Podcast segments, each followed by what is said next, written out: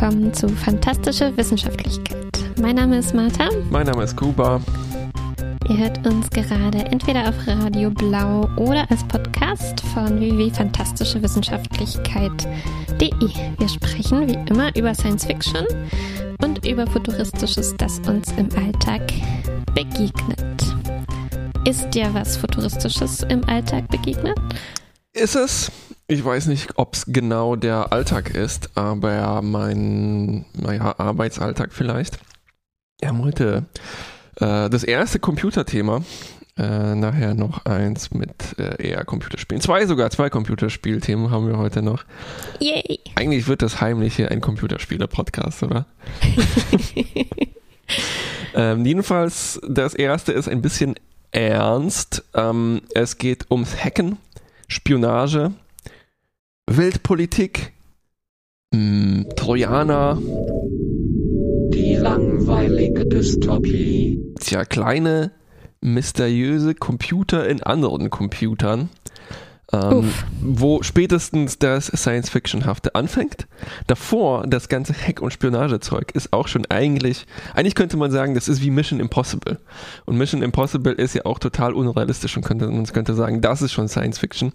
Und so ungefähr fühlt sich das für mich an. Ich habe dieses Phänomen hier einmal gründlicher durchgearbeitet, weil es mir so spannend vorkam. Oft ist das ja so, man liest etwas, oh, Sicherheitslücke, oh, unbedingt schnell eure Telefone aktualisieren.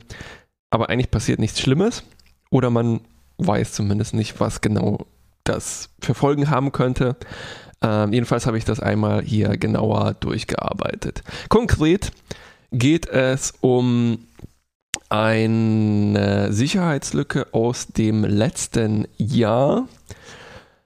Spitzname Forced Entry. Die hat auch einen langen Standardnamen, CVE 2021 3080. Der Spitzname ist aber jetzt auch mhm. nicht besonders spitze.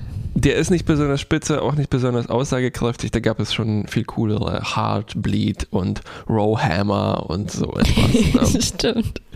Was ist hier schiefgegangen? Unkreative Leute. Die haben zu wenig Science-Fiction-Filme gesehen. Ne? Kein Password Swordfish oder so ein Quatsch. Ähm, ja, eigentlich die Welt, in der es spielt oder die damit beteiligt sind, haben viel bessere Namen sich dafür ausgedacht, weil es kommt aus der Spionagewelt und zwar ähm, äh, von der NSO Group. Äh, die Software, mit der das zu tun hat, heißt Pegasus. Äh, das ist schon ein besserer Name. Na, ähm, es ist eine professionelle Spyware, könnte man sagen, aber lass uns sozusagen mit einem Medienspiegel starten, weil so bin ich darauf aufmerksam geworden. Und zwar über einen Artikel in, äh, bei Golem. Das ist so ein Computerblog, könnte man sagen. Der Titel dort hieß es, hieß mit der Logik, hm, viele Konsonanten, mit der Logikgatter VM im Fax-Algorithmus zum Trojaner. Uff, Logikgatter virtuelle VM, Maschine, virtuelle Maschine im Fax-Algorithmus Fax. zum Trojaner. Wow, das muss man auch erstmal entpacken. Ähm, ja, äh, bezeichnend, dass das interessanteste Wort wahrscheinlich Fax ist. ja, ja, genau. Und auch das normalste Wort vielleicht da drin. Das ne? normalste Wort, ja, Logikgatter, okay. Insgesamt war diese Story ein bisschen fast untergegangen. Also die Artikel, die ich gefunden habe, waren vor allem in der deutschen Presse. Also Spiegel hat zum Beispiel geschrieben, Anatomie eines meisterhaften iPhone-Hacks. Äh, Heise Online Anatomie. hat sich hinreißen lassen zu leider geil NSOs Pegasus Exploit für iPhone Spyware enthüllt. Und dann die wenigen englischen Artikel dazu waren tatsächlich so eine automatische Übersetzung äh, von so einem Aggregator, ne, der, also wo mhm. Fake-Redaktionen was schreiben und die haben diesen Titel exakt äh, Wort für Wort übersetzt und das hieß dann Unfortunately Awesome, NSO's Pegasus und so weiter. Ja, da fehlt irgendwie der Deichkind-Hintergrund. Äh, ganz genau, richtig. Ja. Ähm, Okay, was ist hier los? Ähm, was nicht neu ja, und warum, warum gibt es wenig englischsprachige Artikel? Wo, wo hat das stattgefunden? Ähm, es kommt aus der, ähm, nein, da kommen wir hin. Also die Software okay. kommt aus Israel Äh, es ist aber tatsächlich mittlerweile ein äh, internationaler äh, Scope, den das Ganze angenommen hat. Ähm, also nicht neu ist, dass sehr raffinierte Spyware wird gekauft von tja, diktatorischen Regierungen, um damit vor allem AktivistInnen auszuspionieren. Ähm, was neu daran ist, ist hier äh, in genau dieser Geschichte wird eine neue Sicherheitslücke ausgenutzt und die ist so raffiniert, ähm, dass das eben diese Redaktion zu diesen Titeln hin, hat sich hinreißen mhm. lassen. Mhm. Ne? Also das äh, Grundphänomen ist äh, traurig und nicht neu, ähm, aber die Spezifität sozusagen von genau diesem Ding. Ähm, mhm. Betroffen waren damals äh, alle iOS-Versionen, also das, was auf unseren Apple iPhones läuft, bis Version Auf 14. deinem Apple iPhone. Aus mein, ah, das ist auch immer noch absichtlich so alt und könnte tatsächlich davon betroffen sein. Äh, na, wenn man schön alle Sicherheitsaktualisierungen einspielt, dann hat man damit keine Probleme. Gefunden wurde diese Sicherheitslücke oder dieser Hack, diese Spyware vom äh, Citizen Lab, das ist so ein Labor an der University of Toronto und die forschen im Bereich so Geostrategie, Sicherheit, Politik, IT, Menschenrechte. Ne? Ähm, also eigentlich genau so ein Laboratorium, wie man vielleicht das aus Mission Impossible kennen würde. Ne? Mhm. Also so die, mhm. die Foundation oder so etwas. Ähm, und es sind äh, sechs, sieben ForscherInnen, die das rausgefunden haben im September letzten Jahres. Und es wurde später dann von ähm, Google Project Zero analysiert, also so Sicherheitsforschung. Ne? Worum geht es hier? Ähm, es ist ein Zero-Click-Exploit für iMessage. Das Was heißt, heißt das? Ich muss, nicht, äh, ich muss nicht auf einen Link reinfallen und den anklicken, sondern passiert einfach so? Ganz genau. Ohne dass ich was mache? Du bekommst eine SMS und oft sind die ja so aufgebaut, wir kennen das wahrscheinlich alle von Spam-E-Mails. Man kriegt so eine ziemlich verdächtige Nachricht von meiner Sparkasse und der Sparkasse ist schon mit zwei E's geschrieben. Und bitte klicken, um hier ihr äh, Konto zu sichern. Ne? Und dann mhm. klickt man das natürlich nicht an. Manchmal sind die aber schon ganz gut, ne? Und dann will man mhm. draufklicken, im letzten Moment denkt man, nee, nee, nee, nee, nee, nee. Genau. Die Zero-Click Exploits funktionieren so, dass ich nur eine SMS empfangen muss und die ist so beschaffen, dass ich gar nichts mehr machen muss, sondern mein Telefon ist dann automatisch befallen von dieser Spyware. Mhm. Was bedeutet das? Dass die böse Regierung, die das auf mich angesetzt hat, ne, äh, dann alle meine Kommunikation und Passwörter und so weiter anzapfen kann. Ja. Ich habe auch versucht, ein bisschen darüber zu lesen. Darf ich dich fragen, ob ich es richtig Bitte. verstanden habe, was bei dieser SMS passiert? Ja. Die, die tun so, als würden sie mir ein GIF schicken, oder? Was eigentlich ganz nett ist. Genau. und das Problem ist, dass mein Messenger, äh, mein, mein äh, Nachrichten-App dann das mir gerne zeigen möchte und vorher aber nachguckt, ob das wirklich ein, ein GIF ist oder irgendeine andere Datei. Genau. Oder? Und die können dann was einschmuggeln oder da, genau, es ist natürlich kein GIF, denke yep. ich, was sie mir schicken, sondern, sondern diese, dieses Programm, äh, und es wird aber automatisch eingelesen und ein Stück weit dadurch äh, ausgeführt auf eine Art, dadurch, dass es geprüft wird, ob es sich wirklich um ein GIF handelt, das es mir anzeigen kann. Korrekt. Eigentlich ist es ein PDF, oder? Ja, ja, genau. Also ich entschlüssel das mal äh, genauer. Hm äh, richtig, also äh, du kriegst ein GIF äh, geschickt. Das wurde herausgefunden, weil auf dem Telefon eines äh, saudischen AktivistInnen ähm, mehrere GIF-Dateien gefunden wurden, die aber keine wirklichen GIFs sind, hm. ähm, sondern eben, wie du richtig gesagt hast, das sind PDFs aus irgendeinem Grund. Ähm, und der Grund ist folgender. Also wenn ich ein Gift bekomme, zum Beispiel mit einer Katze, die umfällt oder na, jemand dir winkt ein Smiley hin und her, ne, dann mhm. denkt normalerweise dein Telefon, nee, GIFs sind so einfach und simpel, die kann ich immer anzeigen, ich muss gar nicht prüfen, ob das irgendwas mhm. anderes sein könnte. Ne? Aber irgendjemand bei Apple hat das falsch programmiert Und es können eben doch PDFs sein. Also die PDFs, mhm. die wurden einfach umbenannt, am Ende wurde ein GIF angehängt. Ne? Mhm. Und PDFs sind ziemlich komplizierte Dateien. Die können ja, ja, Grafiken enthalten, Videos, Töne und so weiter, ne? sogar auch ausführbaren Code.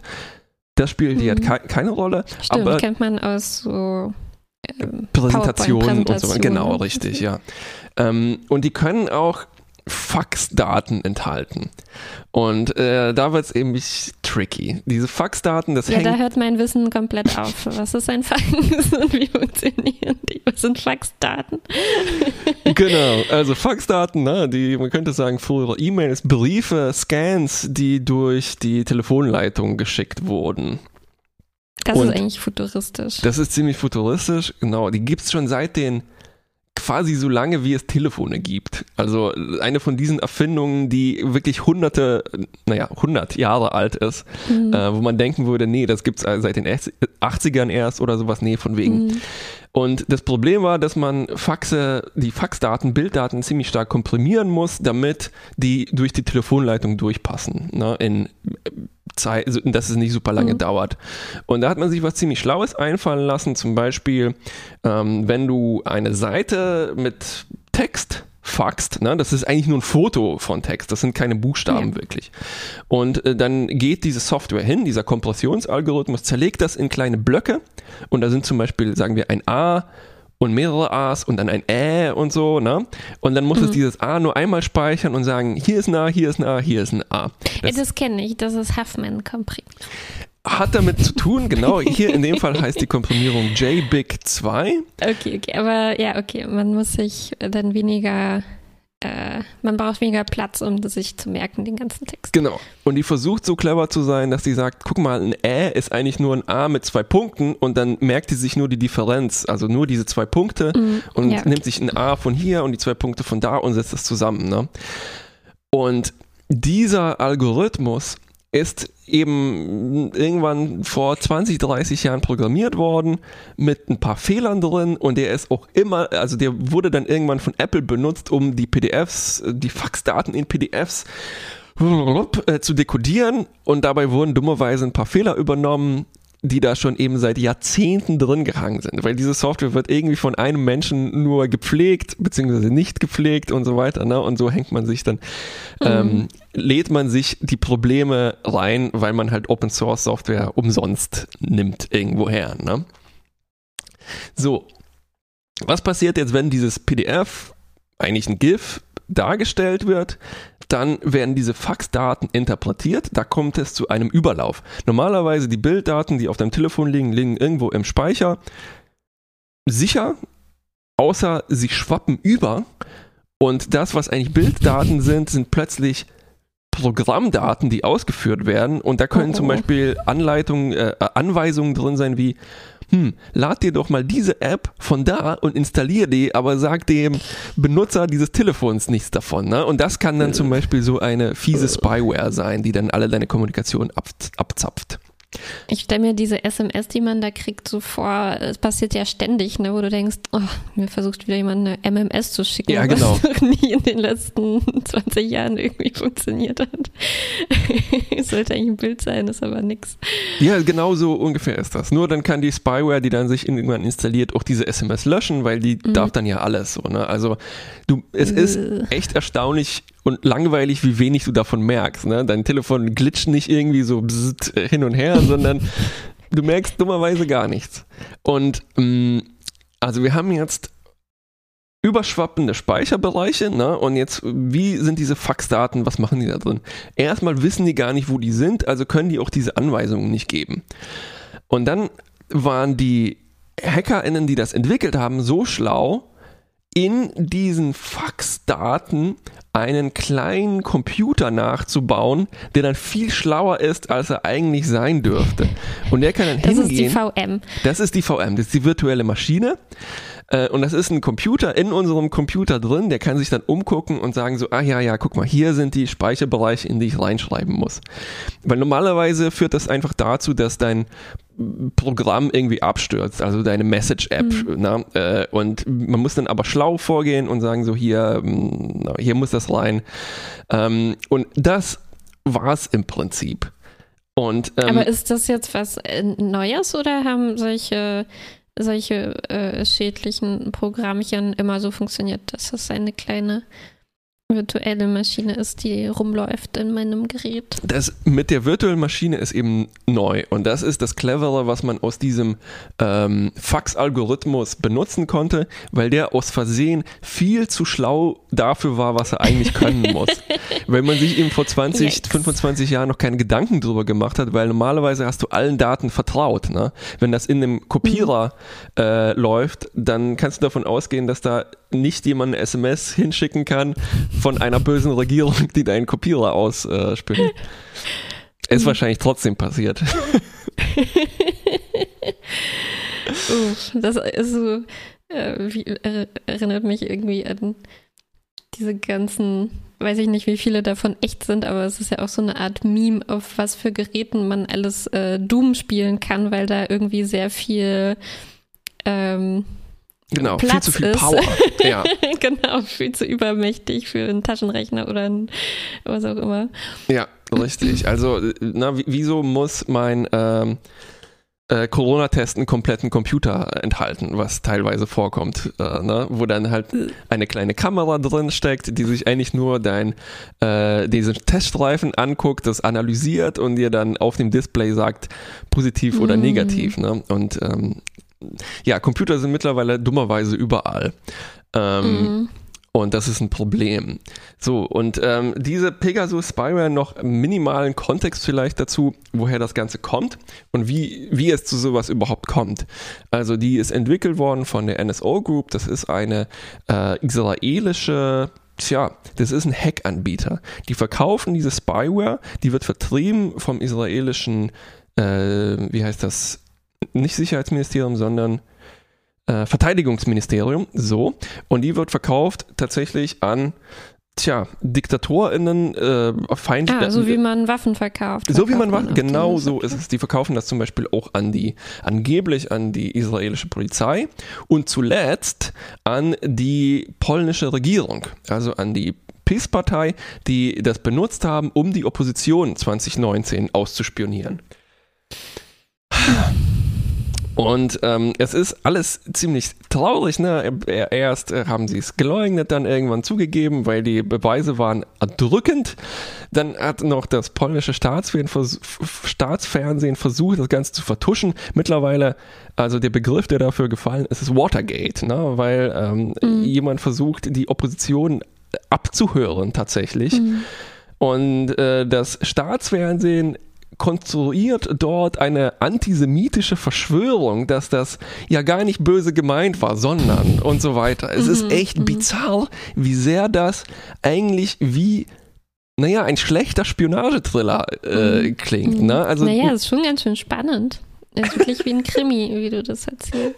Und das heißt, ich brauche ich brauch auch nur dann die Nummer von der Person. Genau. Äh, Also so, so wie ich eine SMS schicken will. Genau, also die, die, das Neue, Schreckliche daran ist, dass du wirklich hingehen kannst und sagen so, NSO, wir hätten gerne euer Programm, ne? Und dann installierst du das auf dem Computer, gehst bearbeiten, hacken, tippst dann nur eine Telefonnummer ein, ne? wartest kurz und äh, dann irgendwann fangen an, da Daten einzutrudeln. Mhm. Und das ist, Das ist wirklich futuristisch. das ist wirklich, das sieht wahrscheinlich ein bisschen langweiliger aus wie ein normales Windows-Programm oder sowas, ne? Und nicht Mhm.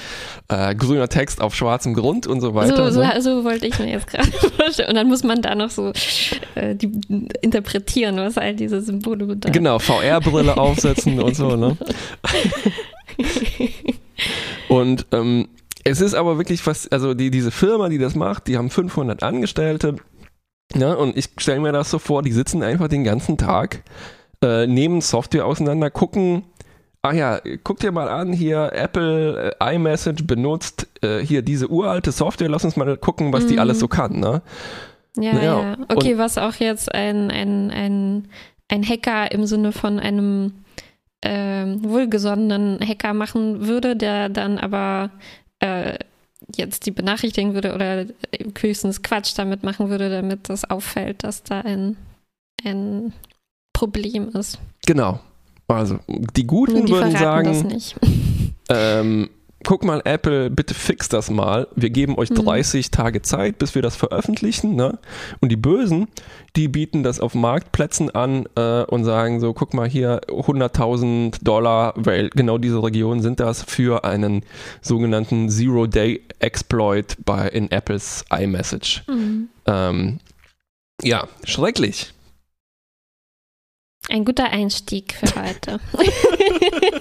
vielleicht, vielleicht haben wir ja noch ein äh, äh, utopischeres Thema parat. Ja, stimmt, das war schon ziemlich dystopisch.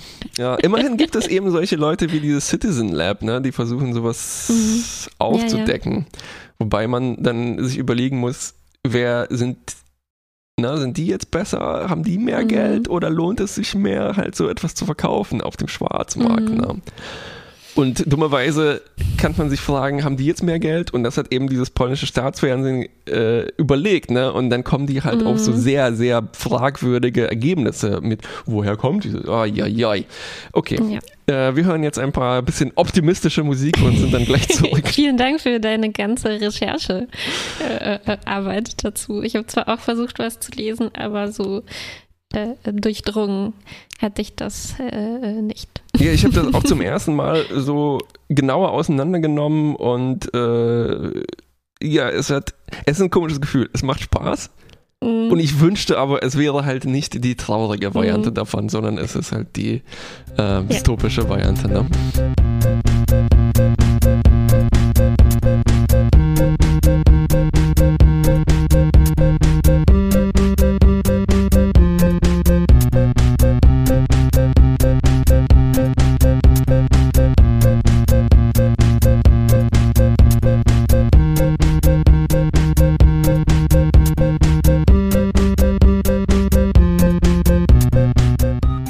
Und zurück bei Fantastische Wissenschaftlichkeit auf Radio Blau. haben wir jetzt was Optimistischeres? Hoffentlich. Ja, irgendwie schon.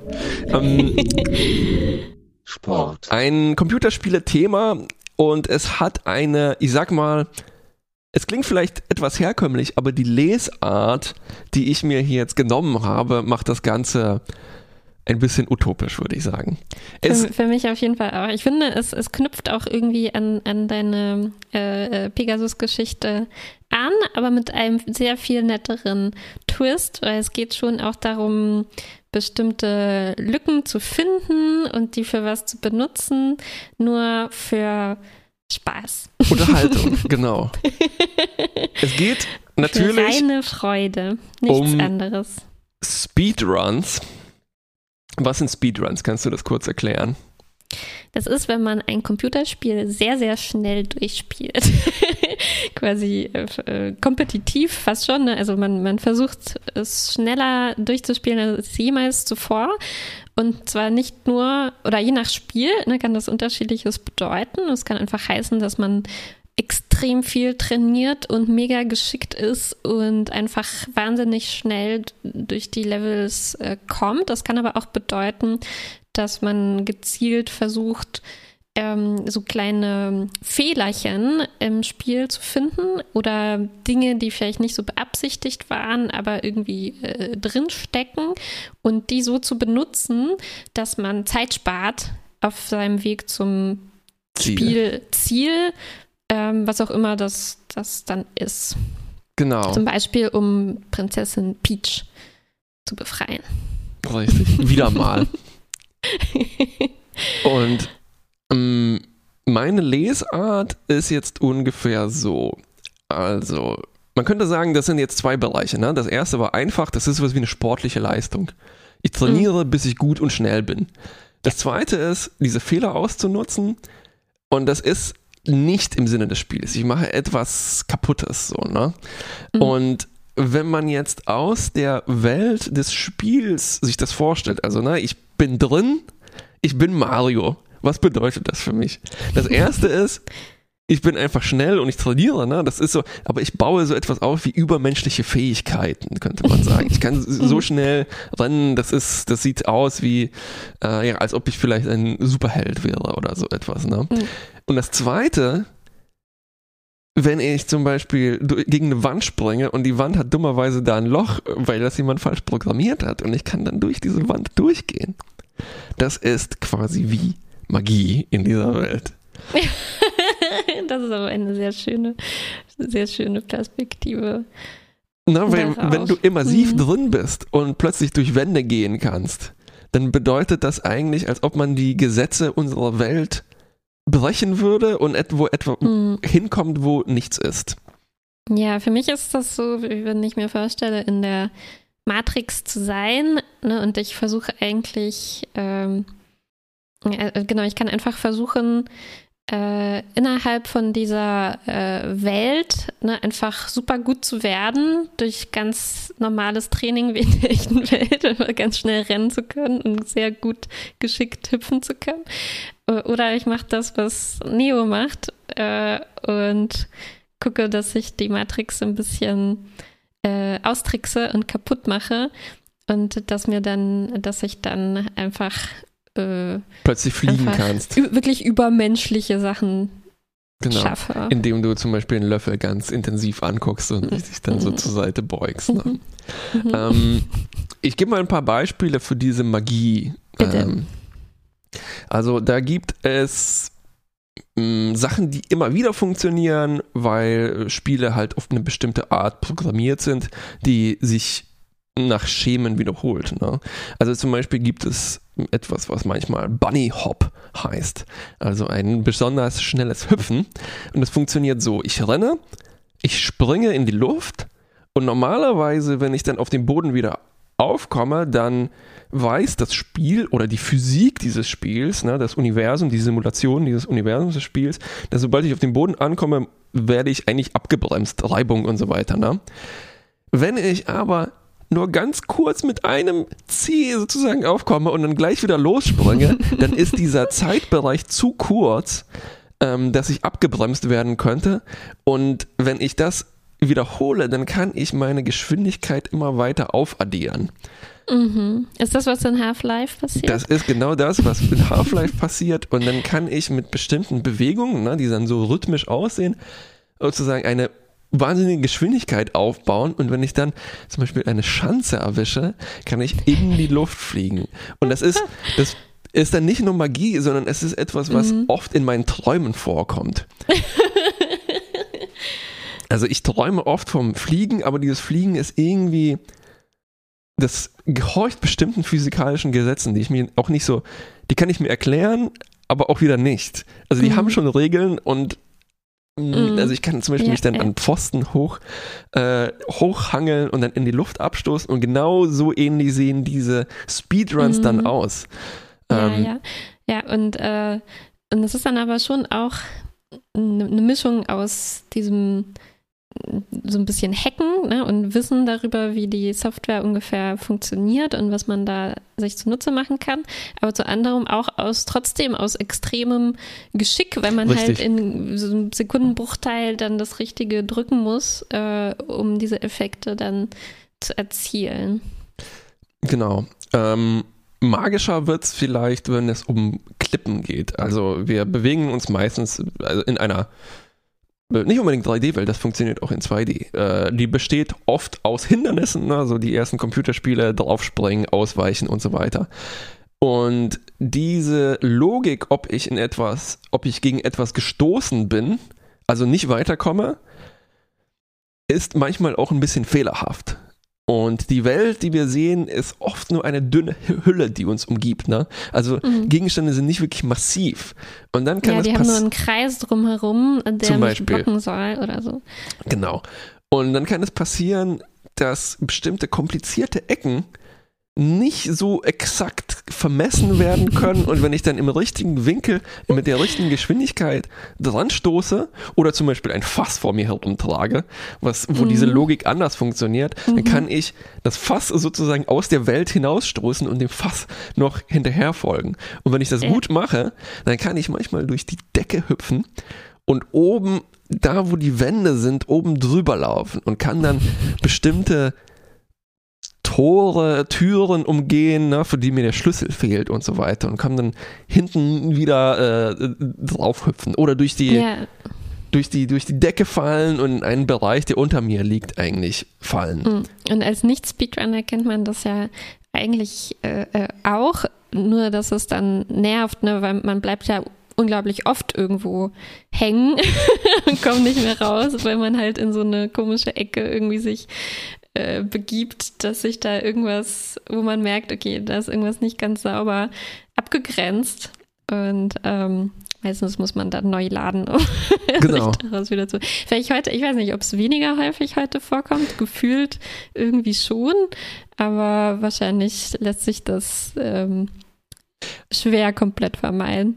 Ähm, ja, es, das Problem ist, dass die Spiele immer komplexer werden und aus vielen vorgefertigten Teilen zusammengefügt werden. Mhm. Also deshalb gibt es bestimmte Fälle, die äh, jetzt häufiger vorkommen. Also zum Beispiel dieses, ich laufe irgendwo dagegen, erzeuge einen so komplexen Fall, dass das Spiel durchdreht und mich mit 100 km/h irgendwie äh, ans Ende der Welt schleudert sozusagen. Ne? Und ich zapple dabei noch herum wie äh, ein, ja, eine Puppe, eine, weil ich bin physikalisch gesehen für das Spiel auch nur eine Puppe. Ja, und, und ich meine, oft, äh, es wird ja nicht das Rad neu erfunden, ne, sondern ganz viele Spiele benutzen dieselbe Mhm. äh, äh, Engine oder so, die, die zugrunde liegt. Das merkt man auch, wenn man selber versucht, ein Spielchen zu, Zu programmieren. programmieren. Zum Beispiel in meinem ähm, Space Hotel Spiel ist es momentan immer noch so, wenn ich so einen äh, Hotelmitarbeiter platziere Ja. und dann äh, aber pausiert habe und dann noch einen genau auf dieselbe Stelle tue, dann flitzen die beide so ganz, ganz schnell einfach weg Ja. aus dem Spielfeld heraus. Ich weiß nicht genau, woran es liegt, ne? Und das ist nicht irgendwie nicht meine Schuld, aber ich äh, es ist auch dementsprechend schwer mh, zu beheben und ich habe dann immer das ungute Gefühl, okay, wahrscheinlich gibt es tausende solche Sachen, die passieren mir nicht so oft wie, Ja. wie das. Und genau das suchen dann die ähm, Speedrunners. Speedrunners. Genau. Und normalerweise, na, wenn du ein Spiel, so wie es äh, beabsichtigt ist, spielst, pass, findest du so etwas nicht, weil diese Wege meistens halt gut getestet sind, mehr oder weniger gut getestet sind. Ne? Mhm. Und dann ähm, ist das oft ebenso in, in, in ganz besonderen Situationen. Ähm, und apropos Speedrunners, ne, ähm, und wie findet man so etwas raus? Es bilden sich dann Communities von Leuten, die sich auf ein bestimmtes Spiel einigen, die das aus irgendwelchen Gründen halt besonders interessant finden. Und die erstellen dann äh, so wie also äh, Listen von Tricks, ne, mit denen man Zeit sparen kann, an denen wird dann separat weitergearbeitet. Und um in meiner Metapher von vorhin zu bleiben, ist das so ein bisschen wie, wie, ja, wie Zauberbücher für bestimmte Welten. Ne? Mhm. Also weil Mhm. diese Abfolgen von Bewegungen, so ich muss jetzt das machen, abspeichern, dann das Spiel ab, abstürzen und wieder neu laden und dann habe ich das und das erreicht, das Mhm. liest sich manchmal wirklich wie, wie, wie, wie Zaubersprüche. Ja, ich bin jetzt mittlerweile nicht mehr so sicher, wie ich deine Magie-Metapher finde. Würdest du sagen, Magie Mhm. ist äh, ein unbeabsichtigter Makel in einer Welt, den sich die Ah. Zaubernden dann zu, zunutze machen? Das äh, ich mir irgendwie nicht so Uiuiui. vorgestellt. Würdest du eher eine so eine äh, ontologische oder teleologische Interpretation von Magie empfehlen, ja?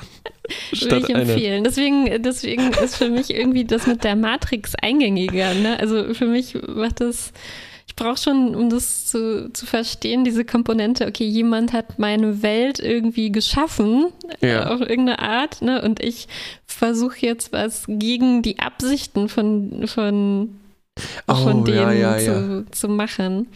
Ich verstehe, worauf du hinaus willst. Ja, ja, ja. ähm, das wäre dann mehr, dass Cheats äh, Magie sind. Also, äh, na, links, genau, rechts, die links, sind rechts. eingebaut, genau, die muss man, die sind schwer zu finden, aber sie sind, sie sind Absicht. Teil der Welt. Auf eine, Mhm. Also der, der, der, so eine metaphysische Komponente Ja, ja. dieser Welt. Ich weiß nicht, was in der echten Welt ne, die Parallele wäre jetzt zum, Ja. zum Bug.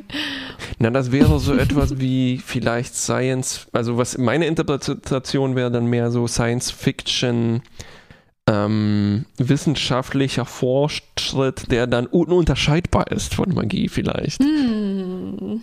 Na, wo man Mhm, sagt, oh, mhm. das ist ein Wurmloch und damit kann ich Raum Mhm. krümmen, sodass die Teile sich hier berühren und so, na, und dazu muss ich Oder eigentlich folgende... Technologie allgemein irgendwie, ne? Man, man entdeckt was wie, okay, Blitz schlägt ein und dann brennt es und irgendwie mache ich daraus dann Computer.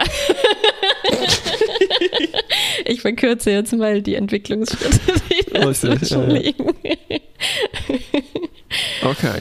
Ähm, denn ich würde mal meine Metapher jetzt noch ausdehnen, ähm, weil diese Communities entwickeln auch Routen. Also die, um zum Mhm. Beispiel in einem Spiel von, vom, vom Anfang zum Ziel zu kommen, gibt es dann in manchen Spielen mehrere Wege, ne? Und dann erfinden, legen die die Route fest, die momentan die schnellste ist. Mhm. Und das erinnert mich sehr an so, naja, wie Schatzkarten, wie geheime Schatzkarten, mhm. ne? wo Abkürzungen markiert Ja, sind und die ja, dann ja, zusammen ja. erarbeitet werden. Ja, Ähm, ja. Und das ist alles, also ich, ich habe da total eine, eine Schwäche für das alles. Also ich finde das total reizvoll, was die machen. Also ich hätte niemals die Geduld und äh, Ja. irgendwie Ausdauer oder Fähigkeiten, das irgendwie zu machen. Ja. Aber ähm, ich verstehe total, ich kann mir sehr gut diesen Spaß vorstellen, den man daran hat, vor allem mit anderen zusammen äh, Ja. sowas bis ins feinste Detail einfach auszuarbeiten und, und wie, wie cool es sein muss, wenn man dann einfach so ein, vielleicht so ein Riesending findet, ne? So, ah, ich spare jetzt nicht nur eine Mikrosekunde, wenn ich das und das mache, sondern boah, da werde ich echt ähm, so katapultiert oder was auch immer oder fall durch den Boden so durch, dass ich irgendwie eine Stunde Spielzeit ähm, äh, einspare und dann wird man ja auch tatsächlich so äh, gefeiert, ne? Das Genau. ist irgendwie so ein legendäres Ding äh, in Bezug auf das, das Spiel. Und es ist halt irgendwie so, äh, so, so, so angenehm, Ja, richtig. Ja, ja, ja. weil ich glaube, jetzt, ne, es gibt diese, diese ähm, Streams von Speedruns und so, aber ich ist da irgendwie viel Geld beteiligt? Nee, ne? das sind immer Spenden eigentlich, die die meistens sammeln. Oder kann ich jetzt auch reich werden als Ich glaube nicht. Also du kannst reich werden mit normalen E-Sports, sage ich mal, ne, wo Leute unter sehr Mhm. bestimmten Regeln gegeneinander spielen. Das sind meistens Ballerspiele zurzeit.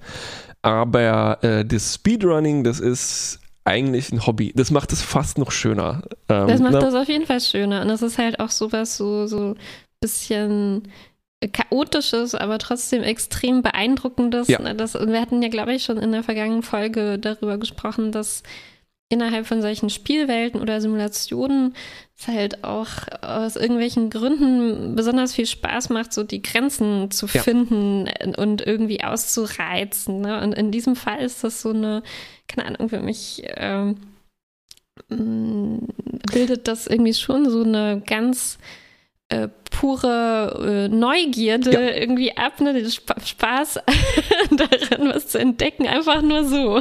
ja, ja. Einfach, wenn man es kann und ohne, dass man jetzt, äh, aber ich kann mir auch gut vorstellen, diese Leute sind halt äh, extrem gut in dem, was sie tun und werden sicherlich auch, keine Ahnung, in manchen Fällen super gut darin, jetzt einfach Fehler in langweiliger Software zu finden oder irgend so einen Job zu machen. Ne? Aber Ja. Ähm, ich weiß nicht, ob sie das unbedingt machen in ihrem Job, sondern sie machen das auch in ihrer Richtig. Freizeit mit was Nettem, weil es natürlich viel mehr, Genau. viel mehr Spaß macht. Ja, es ist so eine ganz komische äh, Art der Medienrezeption, die halt so sehr dekonstruktivistisch ist, ne? aber eigentlich äh, geht es um Spaß am Ende, obwohl es sehr halt auch obsessiv wirkt. Ne? Also man muss sich Mhm. ja wirklich stundenlang hinsetzen und immer wieder das Gleiche probieren und trainieren und Mhm. so weiter. Ne? Ja, Und- ja, es ist schon, man nimmt was auseinander ne, und das ist irgendwie regelbrechend und so, aber gleichzeitig setzt man sich dann auch wieder neue Regeln Richtig. als Team ne, oder als, als Community, die das macht, weil sonst wäre es halt so ziellos. Aber Genau. wenn man wirklich sagt, ähm, okay, die und die äh, Sachen lassen wir gelten und wir benutzen die und die Art von äh, äh, Tricks und ähm, Ne, und wir zielen die Zeit dann, wir messen die auf so und so eine Art und dann wird das halt so ein äh, super spannender Wettbewerb. Richtig. Und dieser Wettbewerb hat vor allem eine, mh, ein olympisches Komitee sozusagen, das zweimal im Jahr ein relativ großes Event organisiert. Also diese Szenen gibt es natürlich auch so ohne Organisation. Ne? Das ist auch sehr sympathisch, dass das alles selbst organisiert ist. Ähm, aber es gibt dann die äh, Games Done Quick und die machen zwei ja, Speedrun-Olympiaden im Jahr. Einmal hat das gerade stattgefunden vor zwei Wochen oder so und das gibt es noch einmal im Sommer. Und du sagtest es schon, es ist äh, für Charity, also man guckt zu über Twitch. Ähm, die übrigens böse sind, Amazon und so weiter. Aber man guckt zu und die sammeln Spenden, äh, einerseits für die äh, Krebsforschung und das andere ist für Ärzte ohne Grenzen.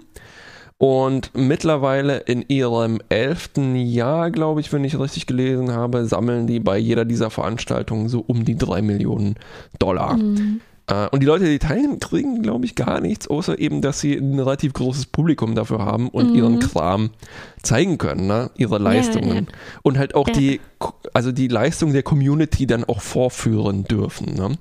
und ähm, ich, ich, finde das relativ besonders, wie das abläuft. Also es ist organisiert, es ist, glaube ich, eine Woche 24 Stunden am Tag hintereinander Speedruns. Ne? Und das sieht so aus, man sieht das Spiel in einem großen Bildschirm, in einem kleinen Rechteck ist dann äh, der oder die Speedrunnerin und die kommentieren gleichzeitig das, was sie tun. Und das ist fast die, das, das Schönste daran. Also du siehst, mhm. was passiert, diese verrückten Tricks, die manchmal eben so wie dieses Hacken Pegasus und Spyware nach nichts aussehen, ne? Mhm. aber wie die dann erzählen, was für ein unglaubliche Leistung es war und wie lange es gedauert hat, das mhm. rauszufinden, dass das passiert, mhm. dass das überhaupt möglich ist. Ähm, ne? Und ich finde es auch immer erstaunlich, wie frei die reden können, obwohl sie da das wahnsinnig komplizierte Bewegungen ausführen. ähm, ja, ne? macht das wirklich. Ja, manchmal sagen die schon so, okay, ich muss mich jetzt mal für eine Sekunde konzentrieren, einen Moment, aber die meiste Zeit äh, machen die das halt so automatisch, ne? aber die machen das halt wahrscheinlich zum millionsten Mal schon schon durch. Mm, ja. ja. Ich wollte noch ähm, ein konkretes Beispiel jetzt aber für wirklich Fähigkeiten, ne? also nicht ja. für Glitches ausnutzen oder so. Äh, hattest du mir den äh, GeoGuessr Speedrun ja. äh, äh, geschickt habe ich mir ein bisschen angeguckt und das ist schon krass. Das ist ja ein Spiel, was wir selber versucht, mal ausprobiert haben hier in der Sendung. Quasi, dass man äh, an einen zufälligen Ort auf der Welt mittels quasi Google Street View platziert wird, wo man sich dann umgucken kann und raten muss, wo man sich befindet, anhand davon, wie es um einen herum da aussieht. Straßenschilder und so weiter, ja. Genau, und das haben dann äh, zwei Speedrunner zusammen in so einem Koop-Modus quasi gespielt. Ähm, und der eine hat halt äh, nur, das hat auch bestimmte Regeln dann. Also der eine durfte nur ähm, dann wirklich diese Aufnahmen sich angucken und sich da umschauen und das dem anderen beschreiben. Und der durfte dann äh, in, auf einer Karte äh, versuchen, das äh, abzubilden, wo sich das befinden könnte und dann so Fragen stellen wie, ah, schau mal nach links, ist denn da, ist da so ein großes Gebäude und so.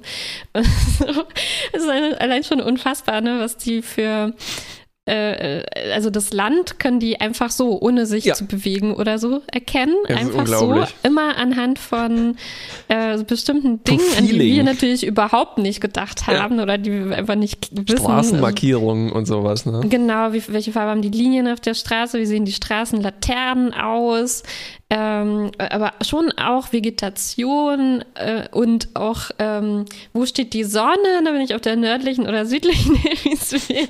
so, da sind wir natürlich überhaupt nicht drauf gekommen, wir Trottel. äh, und dann innerhalb von einer Sekunde, so wissen sie das Land. Und dann geht's los damit, dass, okay, wir suchen das nächste Straßenschild, welche Nummer hat diese Autobahn? Äh, und dann guckt der andere auf der Karte nach ähm, und findet unglaublich schnell meistens dann die richtige Kreuzung und ja. die können das dann innerhalb von, naja, Sekunden, ne? also äh, eingrenzen bis auf 180 Meter, weil ja. dann kriegt man die maximale Punktzahl auf der ganzen Welt. Auf der ganzen Welt. das, ist, das ist unfassbar und das ist halt wirklich einfach Training, ne? Also man, man ja, müssen nutzt sich keine äh, Schwachstellen von diesem Spiel aus, sondern die können es einfach richtig, ja, richtig gut. Müssen sich einmal alle Straßenlaternen auswendig gelernt haben und so weiter. Ja, von ne? jedem Land der Welt. Ja, mein so Lieblingsbeispiel ähm, ist von 2020, äh, wo jemand die gesamte Fallout-Reihe durchspielt in zweieinhalb Stunden. Also drei oder vier Spiele sind das insgesamt. Und mein Lieblingsteil da drin ist, ähm, also es ist so ein 3D-Spiel, wo man durchlaufen muss, eigentlich viel, viel, viel, viel laufen muss. Ne? Ich glaube, du hast es auch Mhm. gespielt. Ich habe ich hab, äh, ja den letzten Teil gespielt. Ja, der war, also ich habe 100 Stunden so gebraucht Genau. ne, für dieses eine Spiel. Mehr Genau. als 100, glaube ich. Und äh, dieser Spieler, Tomato äh, Anus eigentlich, Tomato Angus musste er sich nennen, ähm, ähm, hat das abgekürzt, ich glaube, in 40 Minuten oder so etwas. Und äh, ein besonderer Trick, wie man ganz viel, viel schneller laufen kann, als es eigentlich möglich ist, ist, ähm, also es basiert darauf, dass du dir Hosen anziehen kannst in dem Spiel. Und ja, man kann Ho- sich alle mögliche Kleidung sammeln und die hat dann so bestimmte Werte, verbessert mein, ähm, äh, meinen Ausdauer. Schutz um 2% oder irgendwie so. Genau, dann gibt es eine Hose, die beschleunigt dich um 20%, weil sie eben mechanisch unterstützt ist oder irgendwie so ein Quatsch. Ne?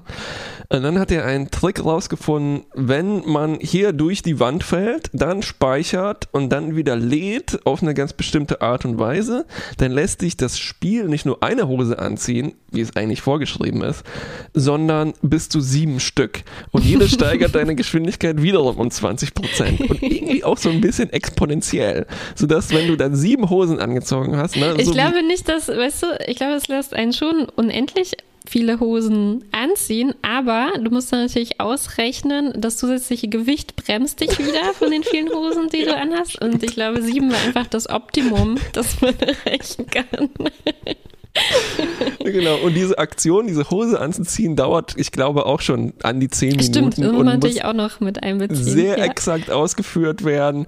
Aber es lohnt sich dann, weil man halt super schnell laufen kann. Und ähm, äh, also dieser Typ, der das macht, äh, hat es auch halt sehr, sehr ansprechend präsentiert und erklärt das Ganze, wieso das, ne, und wer das rausgefunden hat und wie viele Hosen es exakt waren. Ähm, ja. Und nachdem ich das viel geguckt hatte, also ich kann dann wirklich auch stundenlang bei so einem Quatsch zugucken. Ich fasse es gar nicht ma- manchmal, wie sehr mich das reinzieht, äh, diese Sachen. Ne? Dachte ich mir, eigentlich, eigentlich fände ich das gut, wenn Olympia und die Sport-WMs genauso ablaufen würden. wenn, sich, wenn dann nicht irgendwie Länder gegeneinander spielen würden, sondern einfach die Besten Mhm. sich zusammenfinden, sagen so, hey komm, wir sammeln hier einfach nur Geld für Charity, wir zeigen einfach nur, was wir können, wir quatschen ein bisschen darüber, wie hart unser Training war, alle arbeiten zusammen und versuchen das Beste rauszuholen. Und ähm, ja, Das wäre schön. Das ist die Utopie. das ist die Utopie, genau.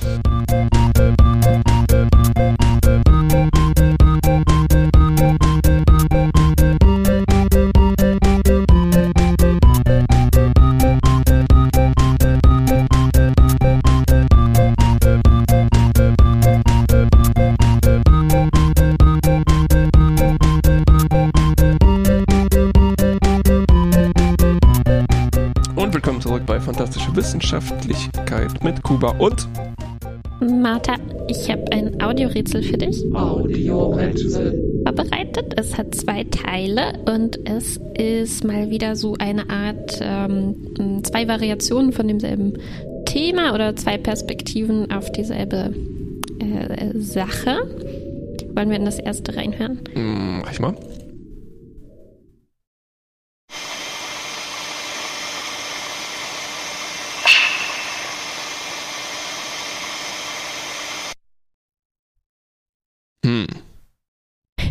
Bohrmaschine, würde ich jetzt mal spontan schätzen. Ein kleiner Tipp, es geht vor allem so um dieses äh, eine Geräusch da in der Mitte. in der Mitte. Und das war nicht, dass äh, dein Mikrofon erscheint äh, rausch, zu rauschen, was mir Ich glaube, das Rauschen, genau, hat. das ist, glaube ich, nicht so relevant, aber dieses ähm,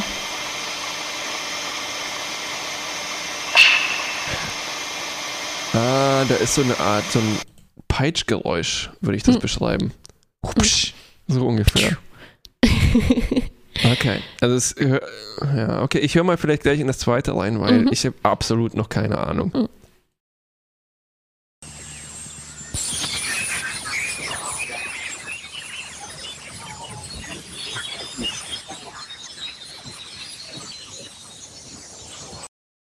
Ziemlich futuristisch, oder? Noch futuristischer als die Robben. Richtig, es klingt wie Kompressionsartefakte von MP3 oder so etwas. Mhm. Ist, hat es damit zu tun? Mhm. Hm. Dann klingt es rückwärts, aber es ist wahrscheinlich nicht rückwärts. Mhm. Hm, Ich höre nochmal das zweite. Mhm.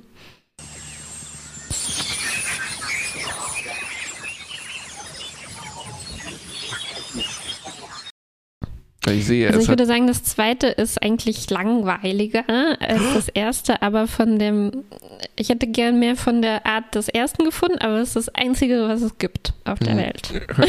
wow. Ist Oder das ein Tipp? einzige, was öffentlich zugänglich Okay, ist. verstehe. Ja. Ähm, erstes nochmal.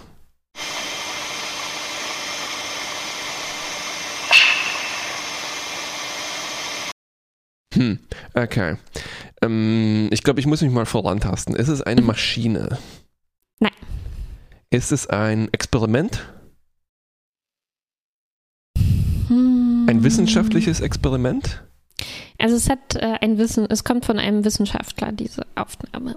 Okay. Ähm, ist es so aus der Welt, sag ich mal, Physik und sowas? Ja. Astronomie? Ja, auch ein bisschen. Auch ein bisschen. Ähm, James Webb-Teleskop, das war gerade in den Nachrichten, hat es damit zu tun? Das macht Nee. keine Peitschenknallgeräusche. Das stimmt. Oder vielleicht, ich weiß keine nicht. Peitschen. Dieses nicht. Hat das mit Fortbewegung, Mobilität zu tun? Mhm. Robotern? Mhm. Keine Maschine. Uiuiui. Ist es etwas, ähm, also zum Beispiel wie durch ein Teleskop aufgenommen, ist es Beobachtung von etwas? Mhm. Ähm, ist dieses etwas sehr, sehr weit weg? Oder ist es auf der Erde? Mm, Nicht so super weit weg. Auf dem Mond oder auf dem Mars? Noch näher. Noch näher. Im, Also auf der Erde so gerade so. in der äußeren Atmosphäre, also vermutlich. Mhm. Ein Peitschen in der Genau. äußeren Atmosphäre. Äh, Ist es, ist es etwas Menschgemachtes, was wir da hören? Oder ist es Mhm. ein natürliches Phänomen? Mhm. Ein natürliches Phänomen. Ein Kugelblitz. Mhm. Ach. Ähm, hat es was mit Wetter zu tun? Mhm. Mit Stürmen? Mhm. Mhm. Art von Sturm. Eine Art, okay, eine Art von Sturm. Jetzt muss ich doch nochmal reinhören, vielleicht in das zweite Geräusch.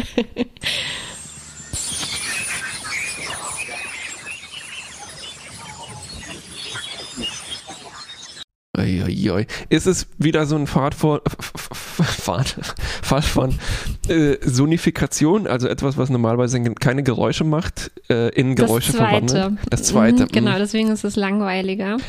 Ich wollte natürlich das eigentliche, nur was man mit den Ohren hört. Mit den Ohren. Aber das ist das ja, einzige, ja, ja. dieser blöde Peitschenknall, den ich gefunden habe. Das heißt, das Rauschen ist wahrscheinlich nur Hintergrundrauschen Hm, ich glaube, ja.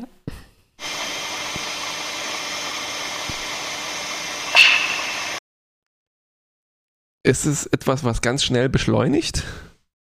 Beschleunigt? Nee. Nein. Ähm, also ein Wetterphänomen. Hat das was mit Blitzen zu tun? Mhm. Aber mit Stürmen, ja. Also da kenne ich mich jetzt nicht gut Ja, genug okay, okay, aus. Es, es hat mit was zu tun, was Sturm heißt, aber Ist es ein das ist Ionensturm halt oder so so ein ein Quatsch? Wort, ne? Also ist Sojamilch, Milch und so.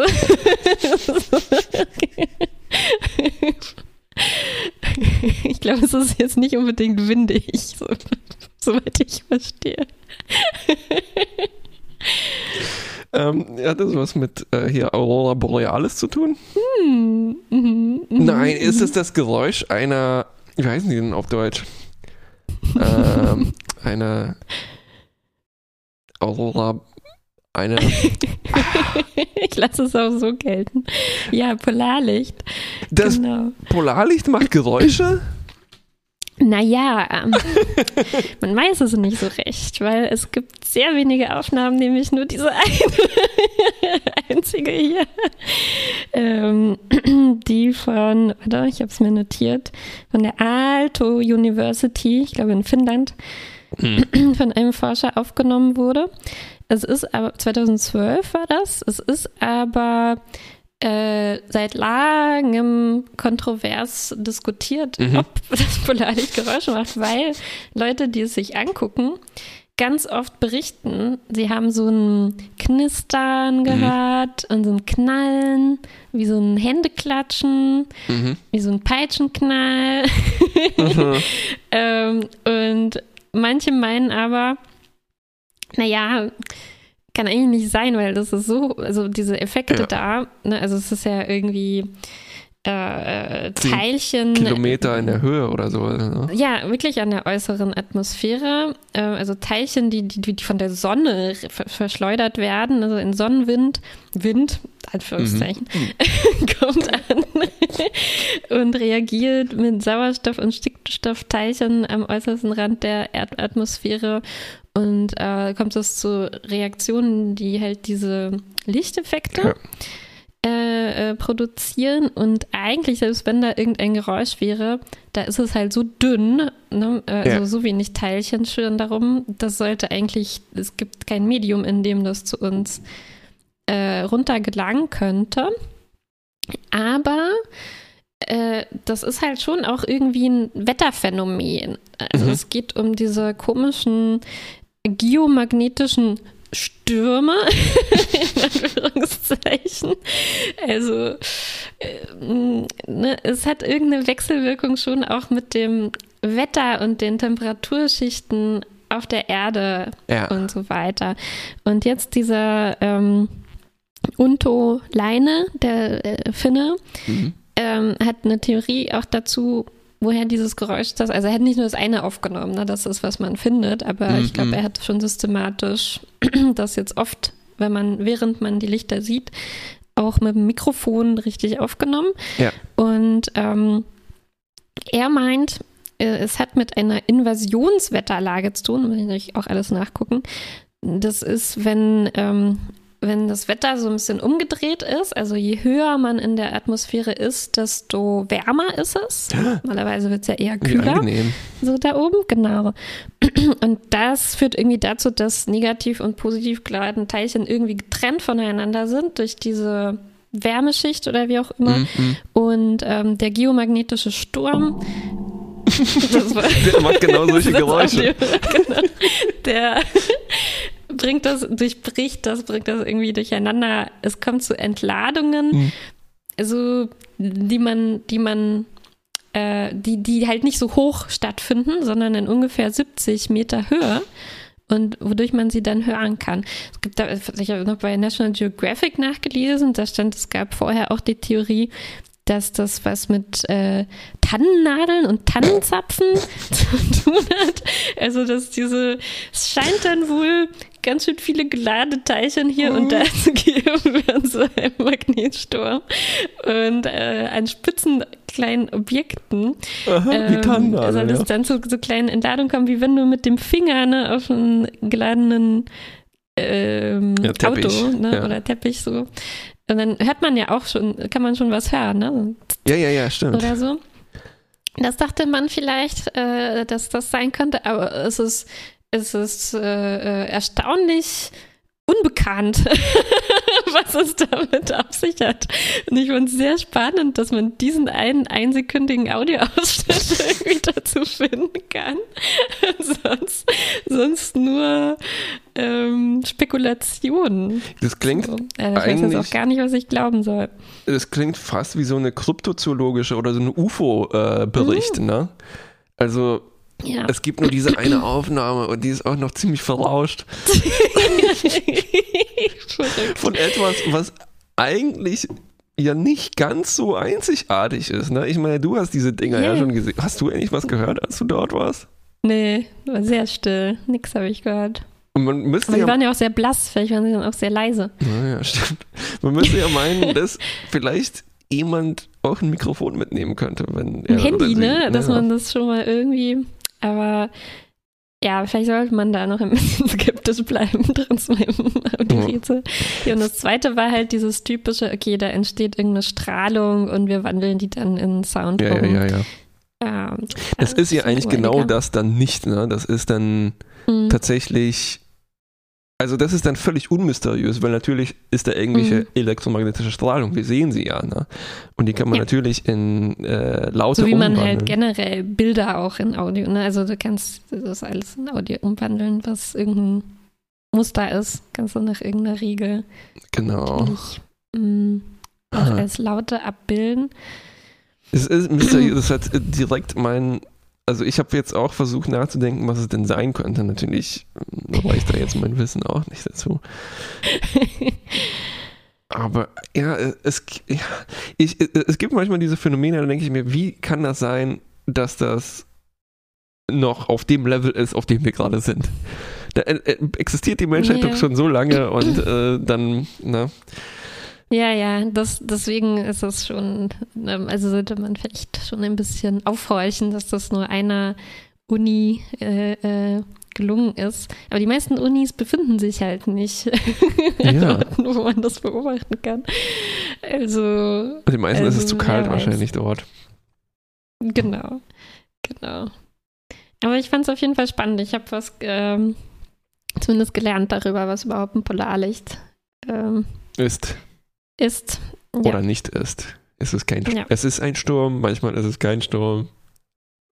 Und der Tipp ist natürlich dann, also ich habe auch äh, in, den, in den Berichten über dieses, diese Frage, machen die ein Geräusch, ähm, sind oft auch Tipps dabei zum Beobachten von Polarlichtern. Mhm. Und da äh, habe ich gelesen, wenn man mal einen sieht und meint, ein Geräusch, knisterndes Geräusch zu hören, einfach mal die Augen zumachen und gucken, ob es dann noch, ob es dann noch ein Geräusch macht. Weil ich kann mir wirklich auch vorstellen, ne, dass wenn du ähm, klar, das kennt man ja auch, Ja, ne? Das ja, ist ja, ja, ein ganz bekannter Effekt, ähm, auch wenn du zum Beispiel ein Video siehst von jemandem, der Ba, Ba, Ba macht, Richtig. ne? aber du hörst eigentlich ein ganz anderes äh, Audiogeräusch, trotzdem meinst du dann dieses Ba, Ba, Ba zu hören. Ja. Ähm, einfach, weil man das Bild so stark damit verbindet. Und ich kann mir schon vorstellen, dass so wirklich, also äh, sehr selten ähm, wahrgenommene und sehr, sehr komische Lichtphänomene einem da auch Einen, ganz komische Sachen in einem hervorrufen kann. Richtig, ja. Spannend. Oder die laden zum Beispiel jetzt mein, so ähnlich wie Tannennadeln ist zum Beispiel mein Schnauzer. Vielleicht hat der dann auch geknistert, als das passiert ist. Und dann höre ich so. Ja, ich wünschte eigentlich, es wäre das mit den Tannenzapfen. Das finde ich irgendwie sehr, sehr, sehr viel Schöne lustiger. Vorstellung, ja. ja. Ja, super Rätsel, vielen Dank. Voll was gelernt. Das, ähm, oder auch Naja, Nicht. ich habe mir Mühe gegeben. ich weiß nicht, ob wir wirklich was gelernt haben. Ich habe mein Bestes gegeben.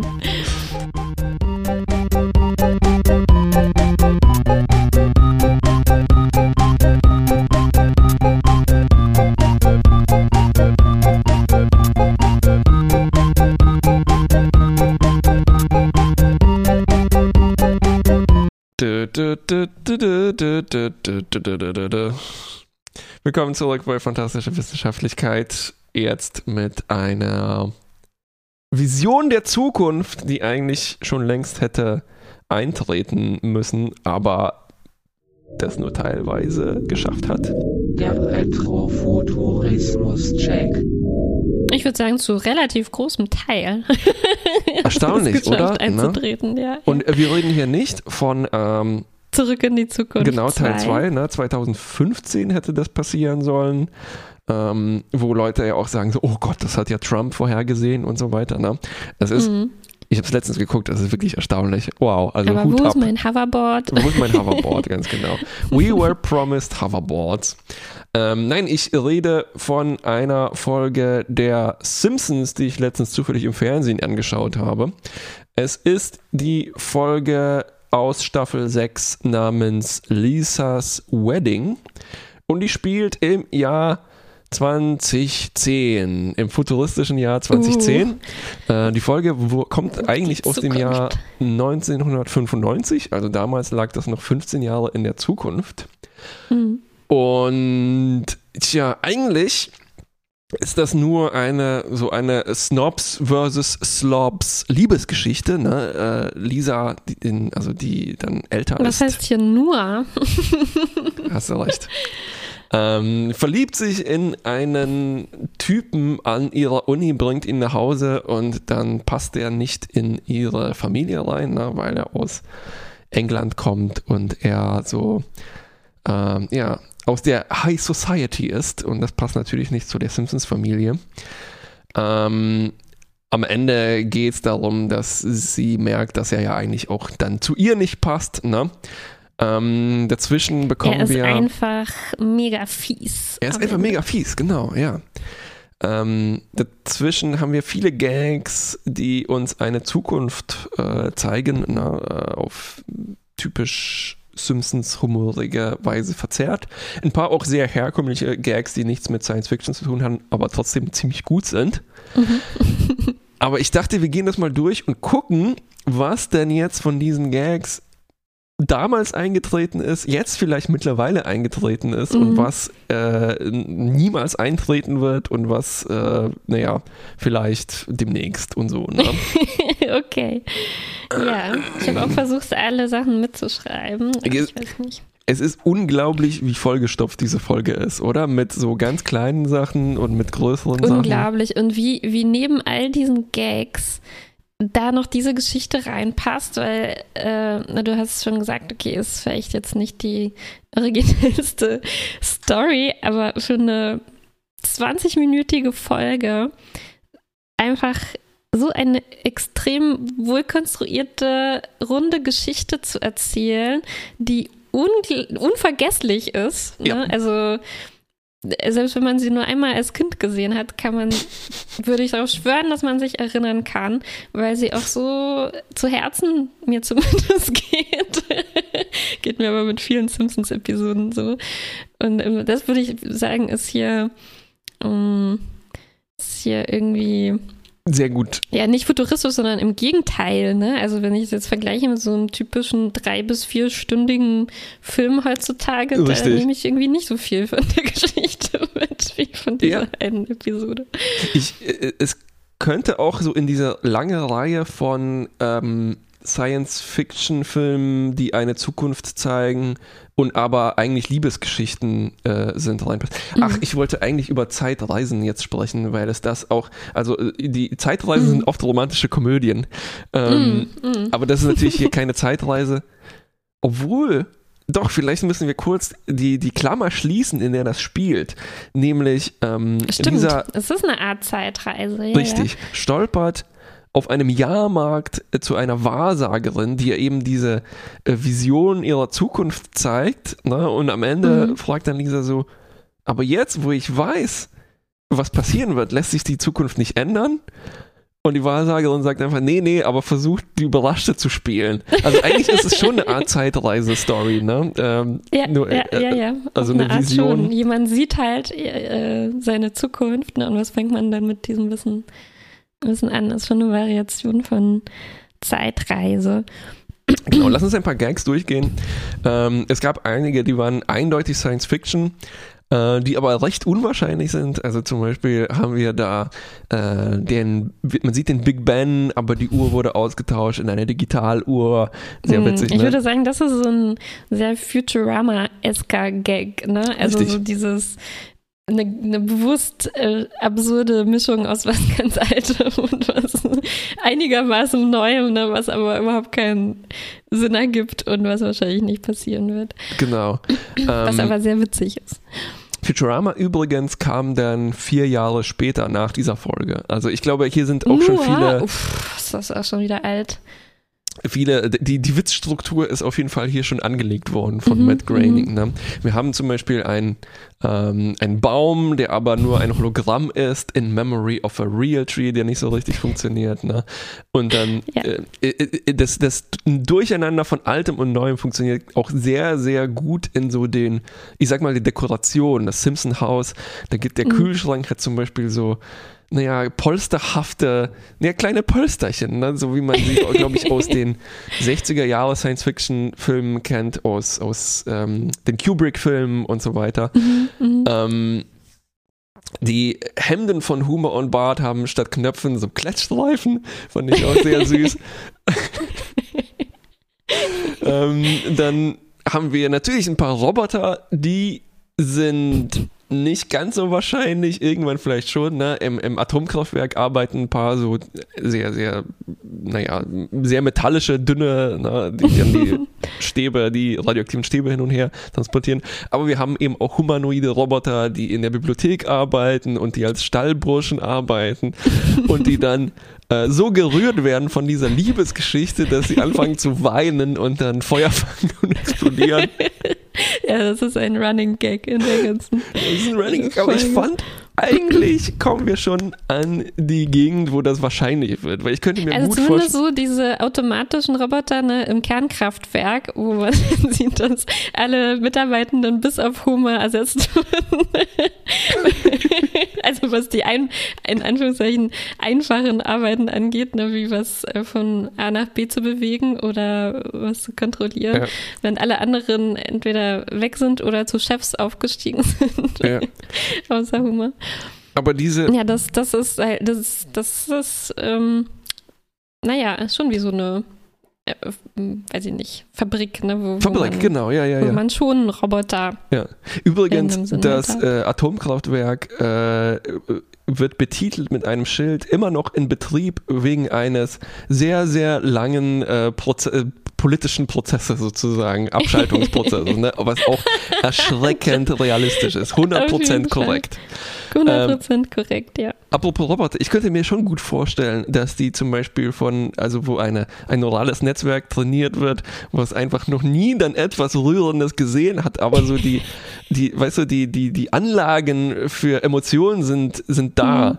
Und natürlich hat auch niemand getestet, die Tränendüsen, wenn die überfunktionieren. Also eigentlich kann ich mir das ziemlich gut vorstellen. okay, 50 Prozent 50 Prozent, richtig, genau. Mhm. Ähm, wir haben so Sachen wie Mr. Burns ist eingefroren. Naja, also ich glaube, irgendwo liegt schon ein äh, ganzes Lager voll eingefrorener Leichen.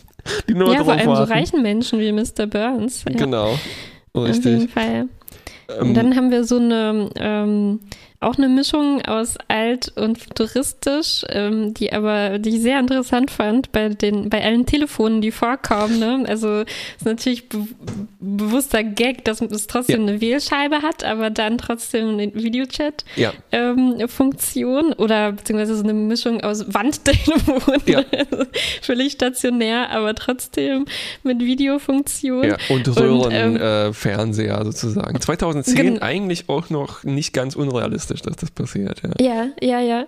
Und, ähm, und interessant fand ich daran aber auch so diese soziale, so soziale Gags, die damit ja. zu tun haben, ne? dass, dass Lisa mit ihren Eltern telefoniert und die können das schon benutzen, aber durchaus nicht so ganz die Feinheiten davon. Also, ja. Mom, it's a picture phone, während Marge da die Finger kreuzt, ja.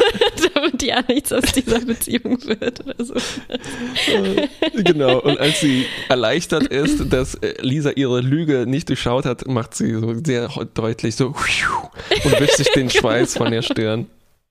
Äh, Humas Telefon auf der Arbeit übrigens auch im Hochformat, also da so eine ganz kleine mhm. Feinheit, hey. wo man quasi schon das äh, Telefonformat vorher gesehen hat. Generation. Äh, mhm. Ich finde auch, da ist es teilweise besser als viele andere ernste Science-Fiction-Filme, weil es eben halt genauso diese kleinen sozialen Folgen von mhm. so einem blöden mhm. Gag halt ernst nimmt und auswalzt. Ne? Was bedeutet es, halt Videotelefone zu haben zu Hause? Ja, ja, ähm, ja, ja das stimmt. Und ich glaube, das macht das halt Ja, äh, genau, das ist ein guter Punkt. Ne? Also egal, ob es jetzt das Telefon genau in dieser Form gibt, aber was auf jeden Fall stimmt, ist, dass die Leute so damit umgehen würden, wenn es das jetzt in dieser Form gäbe. Und das ist wirklich was, was nicht oft ähm, so konsequent ja, zu Ende ja. gedacht wird. Ja. Ähnlich äh, es gibt äh, Videounterricht, äh, ne? also die Schüler. Der war, also das war 110 Prozent äh, korrekt.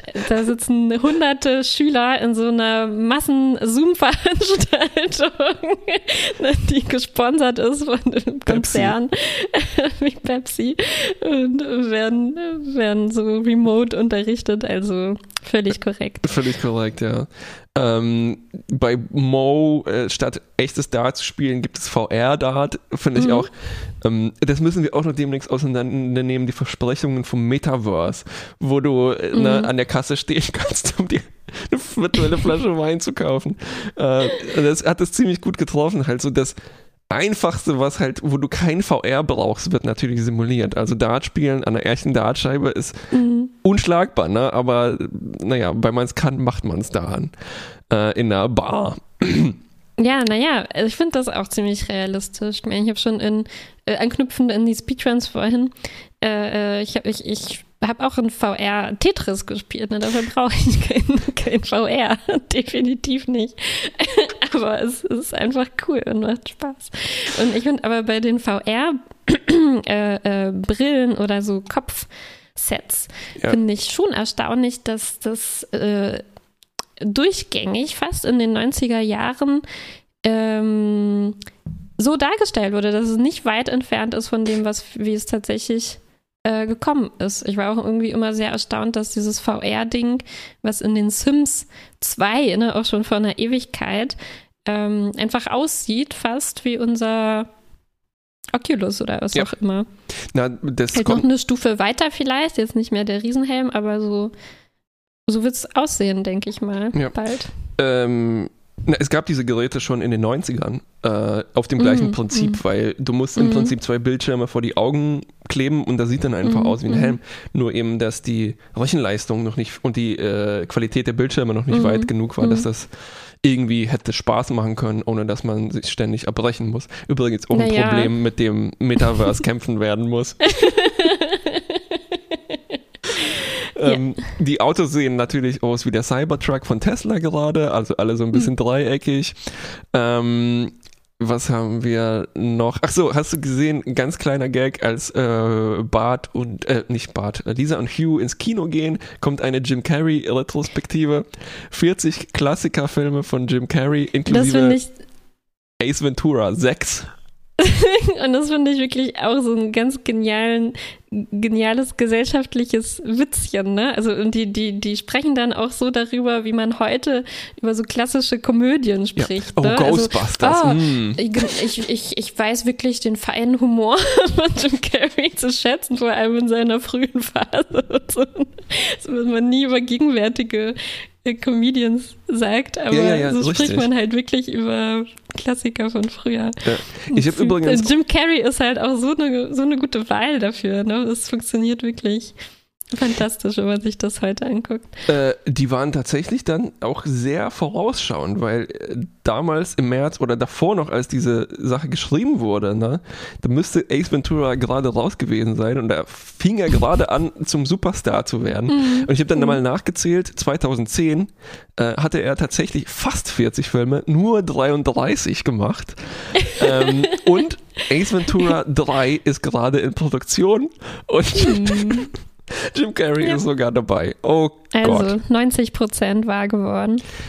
90 Prozent wahr geworden. Was haben wir noch? Ähm, naja, Vegetarismus ist verbreitet, aber natürlich immer noch nicht weit. Einer meiner Lieblingsgags ist, dass sich Lisa und Hugh aus einem Automaten einen Sojalutscher herauslassen, aus einem Verkaufsautomaten. Und äh, der enthält jetzt auch äh, ein Gag-Suppressant, ein Würgereiz-Unterdrückungsmittel. Vielleicht noch der letzte.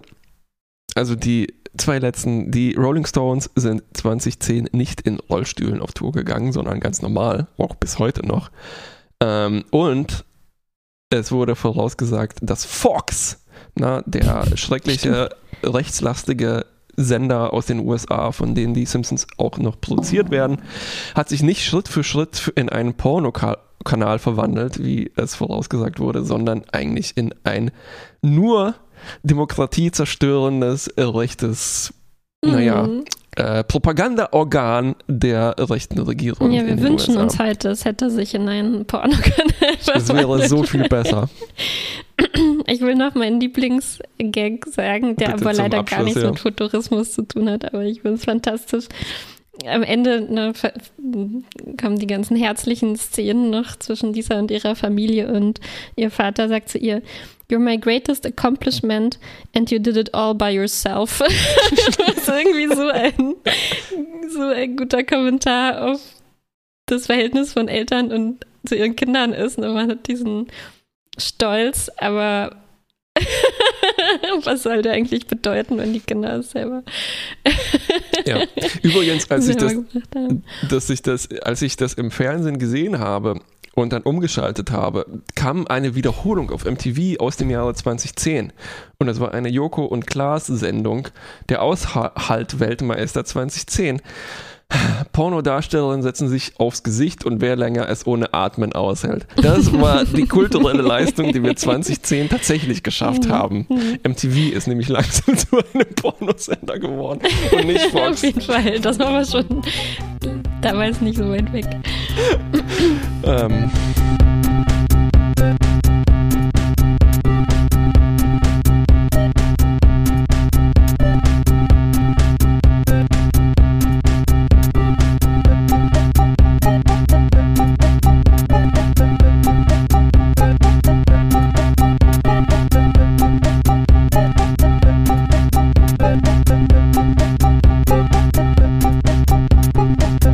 Bei Fantastische Wissenschaftlichkeit. Wir spielen etwas und machen dabei Geräusche. Totalen Fehler, den man im Radio vermutlich nie machen sollte. Passiert uns häufiger. Let's Pause. Wir nehmen visuelle Dinge im Radio durch, versuchen die zu beschreiben. Klappt manchmal besser und manchmal schlechter. Diesmal übertreiben wir es, glaube ich, weil wir spielen etwas, was visuell schon schwierig zu verstehen ist. Es ist nämlich ein nicht dreidimensionales, sondern vierdimensionales Spiel, was mein. Aber ich glaube, ich glaube, vielleicht wird das uns helfen, darüber zu sprechen, um zu verstehen, was los ist. Alles klar. Vielleicht aber auch nicht. Probieren es einfach mal. Also, es ist eine kleine Demo eines hm, nicht-euklidischen Raumes. Das heißt. Oh, da wird mir schon ganz übel. Richtig. Normalerweise funktioniert Raum so, dass vorne vorne ist und hinten hinten. und man kann sich endlos weiter begegnen, äh, be bewegen, aber man kommt nicht, wenn man geradeaus geht, an den gleichen Punkt wieder an. Bei nicht-euklidischen Räumen ist das nicht der Fall. Ich gehe und ich komme vielleicht irgendwann wieder da an, wo ich losgegangen Wie bin. Wie wenn ich auf einem Möbiusband spazieren gehe. Wie wenn du auf einem Möbiusband spazieren gehst oder auf einer Weltkugel, mhm. aber du weißt nicht, dass es eine Weltkugel ist, sondern du denkst, dass, es, dass sie flach ist, mhm. weil na, manche Leute machen das ja und dann würden sie sich wundern, wenn sie irgendwann wieder dort angekommen sind, wo sie losgelaufen sind. Aber hast du es mal wirklich probiert? Richtig, genau. Jedenfalls ist das auf einer Website und ich sehe in einem kleinen Fenster eine Abbildung eines Raumes und ich kann mich mit den Pfeiltasten da durchbewegen. Na, ich starte Bitte vorwärts gehen. in einem Raum und wir teilen gerade unsere Bildschirme. Das heißt, äh, Martha sieht das, was ich sehe. Und wir versuchen mal zu beschreiben, was hier passiert. Ne? Wer, ich sehe ein kleines Haus vor mir. Genau, wer mitmachen ist, mag, ja. auf falsifian.org, F-A-L-S-I-F-I-A-N.org. Äh, nachher mehr Info und Kontext dazu, was es ist. Genau, wir sehen einen Raum. Es gibt einen Boden. Es gibt mh, hm, ne, wo eine Decke ist, das sieht so ein bisschen komisch aus, aber diese Räume, der Raum hat Fenster und Türen und durch die kann ich durchgehen. Ne? Und wir starten mhm. in einem Raum, der hat einen braun-grün gestreiften Boden und so etwas, was glaube ich Grashalme sein soll. Mhm. Auf jeden Fall ist wichtig, so dass wir uns merken. blaue Decke. Genau, dass wir uns merken, wie diese Räume beschaffen sind, um wieder zurückzufinden, könnte man sagen. So, ne? Ich laufe mal los und wir laufen durch die äh, Tür vorne. Und da passiert schon etwas ziemlich Seltsames. Ähm, vielleicht fällt das erstmal nicht auf. Oh, jetzt äh, kriege ich mich vor und zurück und dann wird es ziemlich Mhm. seltsam. Das erste, was wir beobachten, ist vielleicht, dass der Raum, den wir durch die Tür sehen, irgendwie sich nicht so verhält, wie er sollte. Er ist nämlich Mhm. erstmal, sieht er größer aus und wird dann wieder kleiner. Und wenn ich dann weitergehe, wird er wieder größer, wenn ich näher komme. Mhm. Das heißt, die Entfernung, die Perspektive von Entfernung funktioniert schon mal nicht so richtig. Na? Dann Mhm. sehen wir auf dem Boden diese grün-braunen Streifen. Die treffen sich im nächsten Raum irgendwie so radial in der Mitte. Und mit der Decke zusammen. Und mit der Decke zusammen. Ja, ja, ja, ja. Das müssen wir erstmal ausblenden.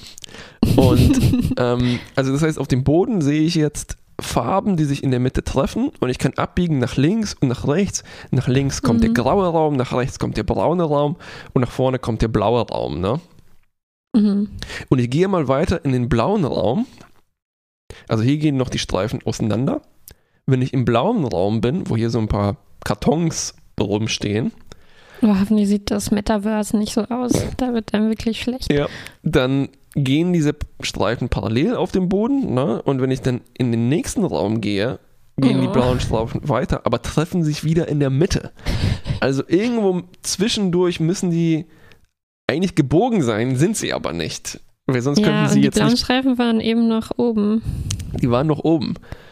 Ähm, genau. Und dann bin ich in einem Raum mit einem Tisch ne, und mit wieder weiteren Türen und jetzt biege ich mal links ab. Und ich gehe in den grauen Raum. Und der graue Raum, ne, hier ist ein Spüle drin, würde ich das mal nennen, Mhm. so Spülbecken und so weiter. Und ich gehe weiter und die grauen Streifen des Bodens laufen im nächsten Raum wieder zusammen. Und das ist dummerweise der, in dem wir schon waren, aber eigentlich abgebogen sind. Und Wenn ich weiter geradeaus laufe, komme ich in den braunen Raum, Mit dann- dem Sofa. wieder in den Tischraum, wo sich die treffen, und dann komme ich wieder in den grauen Raum, obwohl ich nur geradeaus laufe. Das heißt, ich, bin auf einer laufe ganz komischen Kugel. in einer ganz komischen Kugel, zumindest in der Endlosschleife drin. Ne? Mhm.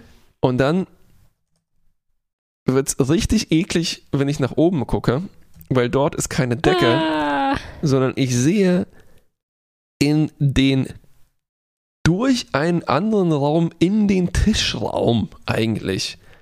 Und ich sehe, dass sich unter mir, wenn ich auf den Boden gucke, wiederum die vier Farben treffen und genauso über mir auch. Das heißt, ich sehe durch die Decke durch und ich sehe durch, also die, auf der Decke sitzt ein anderer Raum auf dem Kopf sozusagen und ich gucke durch dessen Boden durch und sehe dann wieder da, oh, den nächsten Raum, oh Gott. Und wenn ich mich zum Beispiel seitlich bewege, ne, dann wird das ziemlich spannend, wie diese Verzerrungen funktionieren. ich glaube, ich bin in so einem, weißt du, in so einem äh, Haus, Ja. wie, sie es, wie es sie manchmal im Vergnügungspark gibt, wo die mit Absicht die, die, die. Wände und Decken so gebaut haben, dass sie normal aussehen auf den ersten Blick. Aber dann geht man weiter und merkt, dass plötzlich Boden und Decke aufeinandertreffen und man die ganze Zeit nach oben gel- gelaufen ist, ohne es zu merken. Uh. Richtig.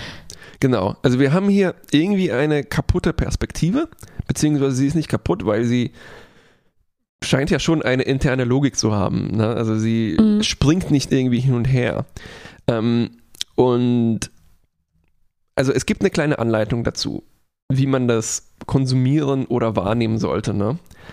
Und ich habe mich gefühlt wie, hast du mal mal Holland Drive gesehen und die Anleitung, diese zehn Tipps von Regisseur David Lynch gelesen, wie man den Nein, niemals. Film- Ich wollte es von alleine entrezeln. Das Einzige, was ich gelesen habe, ist, ich soll bitte auf den Lampenschirm achten oder so.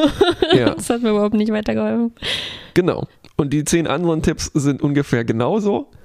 Und ich jedes Mal achte ich auf die zehn Sachen, die mir beschrieben wurden und weiß am Ende trotzdem nicht viel mehr. Und so ähnlich ging es mir jetzt mit dieser Demo, mit diesem Spiel hier auch. Also da ist zwar beschrieben, worauf ich achten soll und was das geometrisch für ein Raum ist, aber Mhm. mein Gehirn hat einfach Probleme, mehr, also diese Dinge unter einen Hut zu kriegen, sag ich Mhm. mal jetzt, um eine auch räumliche Metapher zu verwenden. Ne? Also ich Mhm. gucke jetzt hier zum Beispiel durch die Fenster durch, in dem Raum, der eigentlich draußen ist, ne, wo das Gras ist, Mhm. und ich sehe durch das Fenster den Tischraum und der wird immer größer, je weiter weg er ist. Und die einzige Lösung, mit der ich das irgendwie verstehen konnte, ist, dass wir können hier, wie viele sind es? Fünf oder sechs Räume betreten. Ähm, und die Decke ist ein Raum und der Boden ist eigentlich noch ein Raum. Ähm, und das sind alles Würfel.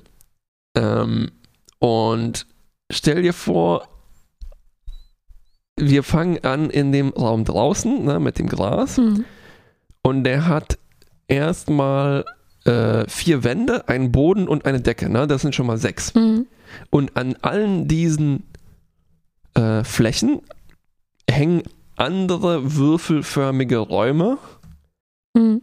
die aber wiederum an ihren Seiten mit den anderen zusammengeklebt sind. Mhm. Mhm. Ne? Also wenn ich hier zum Okay, Beispiel ja. so um die Ecke linse, dann sehe ich, dass die Räume, die sozusagen nach vorne und nach rechts auseinandergehen, zusammengeklebt sind. Das heißt, Mhm, deshalb kann ich mhm. in den um die Ecke Mhm. gehen. So rum würde ich das Mhm. mal beschreiben. Ne? Und wenn du das weiter denkst und nochmal um die Ecke gehst, dann merkst du, dass der Raum, der dann äh, zwei weiterkommt, auch wieder aneinander klebt. Und das gilt für Mhm. alle, die eigentlich so sternförmig auseinandergehen. Und was Und ist das? heißt das aber, das ist jetzt so ein ähm, einfach so ein so ein Konstrukt, ich definiere mir theoretisch, okay, äh, folgende Flächen sind aneinander angrenzend, auch wenn das jetzt in echt nicht gehen würde. Ja. Mm, Es ist kein, ähm, es ist kein, wie, wie nennt man das immer? Es ist kein Beamen, es ist kein äh, Transportieren. Also, ne, man, Mhm. man könnte ein bisschen tricksen und sagen, so, wenn du diese Tür verlässt, Mhm. dann Mhm. wirst du transportiert äh, in einen anderen Raum. Aber nein, es hängt tatsächlich alles zusammen. Es ist einfach ein äh, Universum, was auf anderen physikalischen Gesetzen basiert, könnte man sagen. mhm. Und was das Ganze hier nachbaut, ist ein, ein Tesseract. Und zwar ein Äh. vierdimensionaler Würfel, wo jede Fläche wiederum ein dreidimensionaler Würfel ist. Mm, okay, ja. Ah, Ähm, Schwierig zu verstehen. äh, Mir tut auf jeden Fall der Kopf weh und es wird richtig wild, wenn ich hier den Boden ausschalten kann. Weil dann Oh. sehe ich, dass im Boden ein komisches Ding mit sechs Spitzen ist. Ja. Ähm, und diese Spitzen berühren wiederum alle anderen Räume, obwohl es sechs sind und die das eigentlich nicht tun dürften. Mm. Äh, äh, bedeutet das, ähm, so würde sich jetzt eine zweidimensionale Person fühlen, die in unserem dreidimensionalen Haus spazieren geht? Genau das ist die Anleitung, die auch, die hier diese Demo uns zeigt.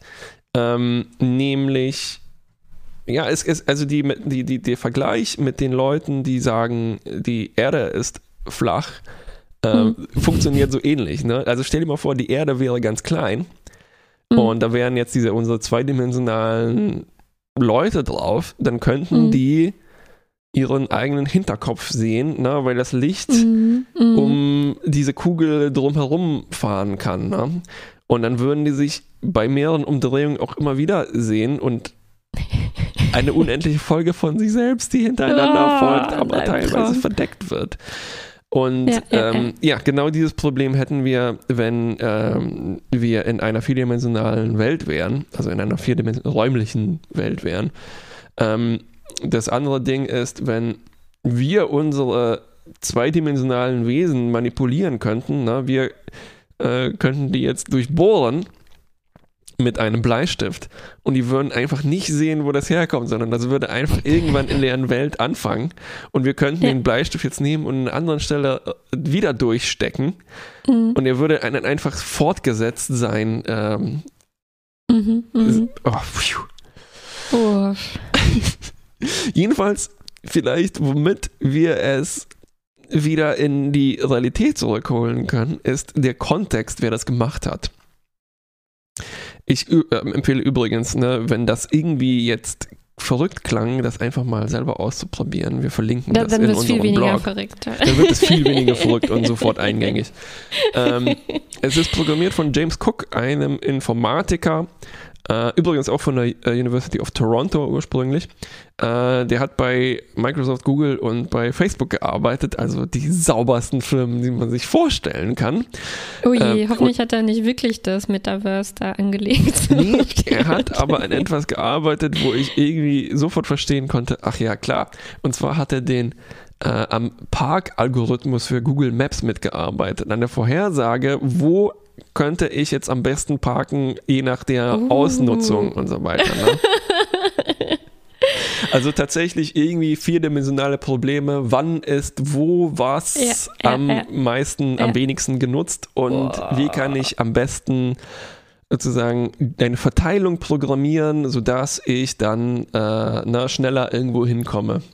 Mhm. Äh, dazu mhm. braucht man anscheinend ein Gehirn, was solche Sachen ähm, problemlos nachvollziehen kann. Ja, und um nochmal den Bogen zu schlagen zu mhm. unserem Thema eben, äh, mit ne, Speedruns und Glitches. Nee, mit Homer Simpson, der auch mal in die dreidimensionale Welt geraten ist. Ja, sehr gutes Beispiel. Und jetzt finde ich, jetzt wo wir das gemacht haben, finde ich den Gag äh, nochmal besser, wie er sich umdreht und zum ersten Mal seinen Hintern hinter sich sehen kann. Richtig. In drei Dimensionen. Ja. Ja, ja Simpsons did it first, ne? Mhm. Uff. Uff, okay. Das, das, war aber ein, ein, ein Spiel, bei dem man sein Gehirn äh, benutzen muss.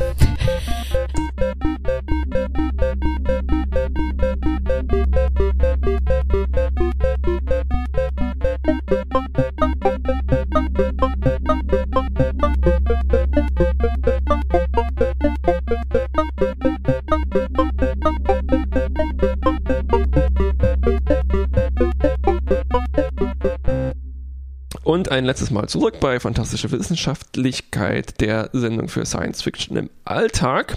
Wir haben vor einem Jahr ein Experiment begonnen. Äh, nicht ganz neu, ich habe mir das ein bisschen geklaut beim Podcast Oh No, Ross and Carrie, wo sie äh, Vorhersagen machen und Vorhersagen machen lassen von WahrsagerInnen. Übrigens auch nochmal eine Verbindung zu der Simpsons-Folge, mhm. die wir eigentlich genauso nachvollzogen haben. Ne?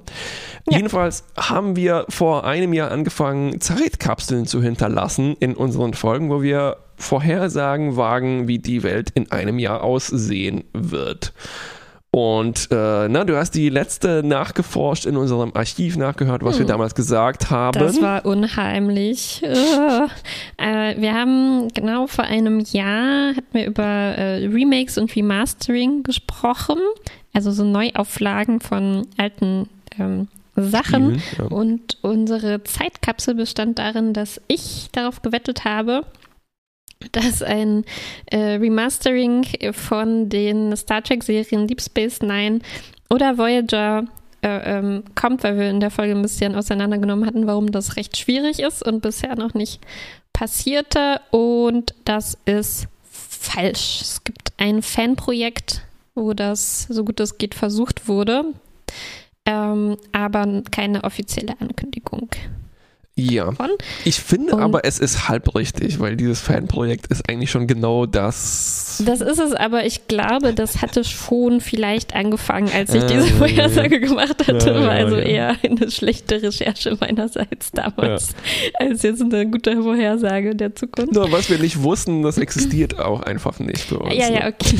Und du hattest vorher gesagt, wir hatten auch über das kleine Spiel, nein, das gigantische Spiel äh, Universal Paperclips gesprochen, Ja. ähm, das äh, einfach anfängt, aber extrem komplex ist und wo es um die Produktion von Büroklammern und dann später irgendwann ähm, sehr viel komplexere Ja, Dinge schwarze geht. Löcher und Genau, künstliche genau. Du hast vorher gesagt, auch das wird neu aufgelegt. Ähm, und äh, zwar auf so eine Weise, dass äh, darin Dinge vorkommen, wie zum Beispiel Clippy, die Büroklammer von Microsoft Word.